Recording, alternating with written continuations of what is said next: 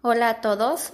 Hablaremos mi compañera y yo un poco sobre Platón y algunos conceptos que él tiene sobre el alma, las ideas y un poco sobre el mito de la caverna. De igual manera se dará a conocer sobre la política y la organización del Estado.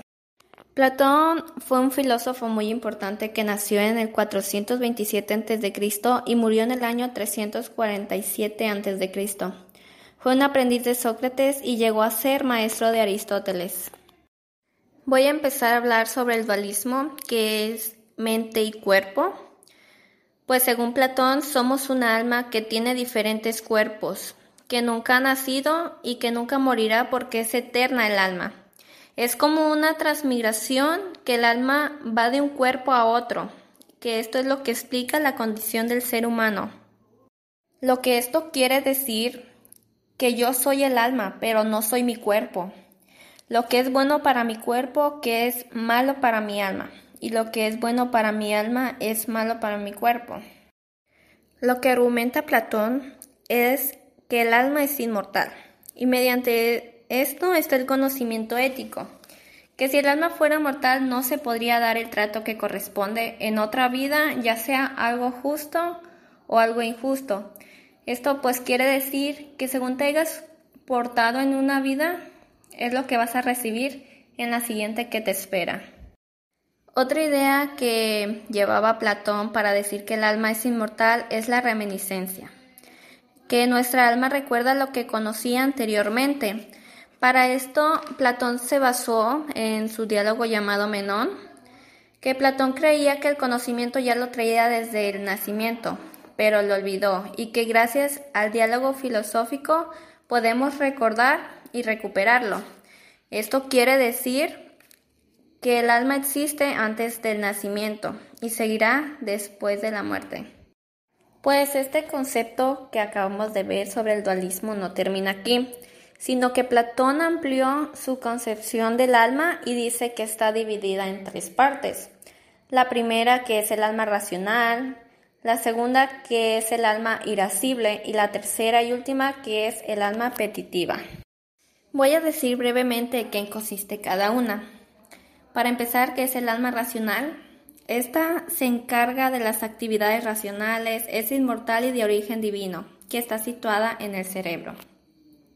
La segunda, que es el alma irascible, es la fuente de pasiones nobles como la fuerza, el coraje y la valentía y esta está situada en el pecho y es mortal.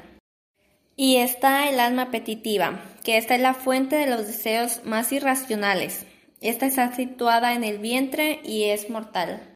Y por último, cada parte del alma de las tres que acabo de mencionar anteriormente tiene una tarea y una virtud. De hecho, es muy importante que cada parte del alma se encargue de cumplir con su función y parte lo haga correctamente ya que si esto no es así, pues las cosas, los resultados pues serán negativos y no va a acabar nada bien. Bueno, pues esto quiere decir que cada parte del alma tiene que realizar su función de acuerdo a la virtud que le corresponde. Voy a empezar con la primera parte, que es el alma racional. Su virtud es la prudencia o la sabiduría y su función pues es dirigir a las otras dos partes del alma que son la irascible y el alma apetitiva. Tiene que controlarlas a ambas. Se tiene que encargar de las actividades intelectuales superiores al ser humano. La segunda parte que es el alma irascible. Su virtud del alma irascible pues es la fortaleza, nos referimos a la fuerza de voluntad, a la capacidad de superación. Esta parte del alma tiene que ayudar al alma racional a controlar la parte del alma más rebelde, que esta viene siendo el alma apetitiva. También es la encargada de recoger las pasiones nobles. Tercera y última parte, que es el alma apetitiva. Su virtud es la templaza o la moderación. Esto significa que esta parte del alma tiene que dejarse dirigir por la parte del alma que sí está capacitada para ello que viene siendo el alma racional.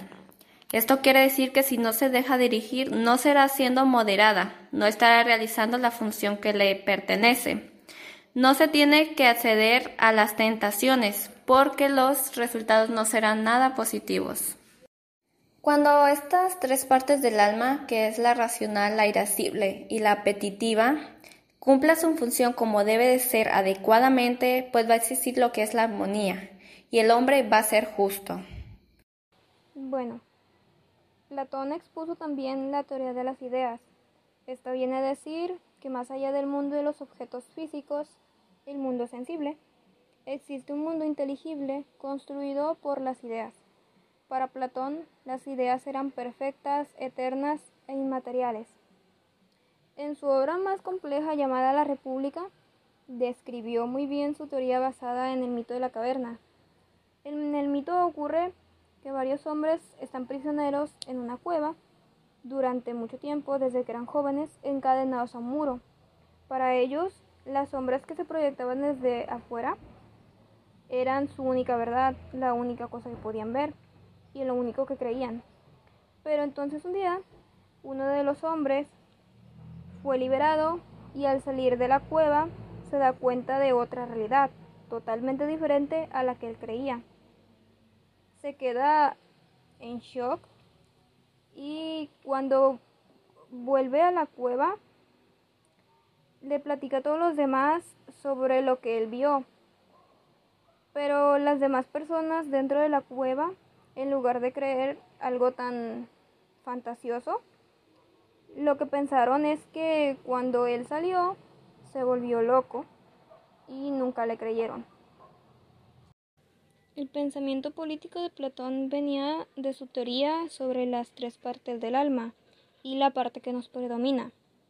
Esa era la razón por la que Platón decía que no todos los seres humanos somos iguales.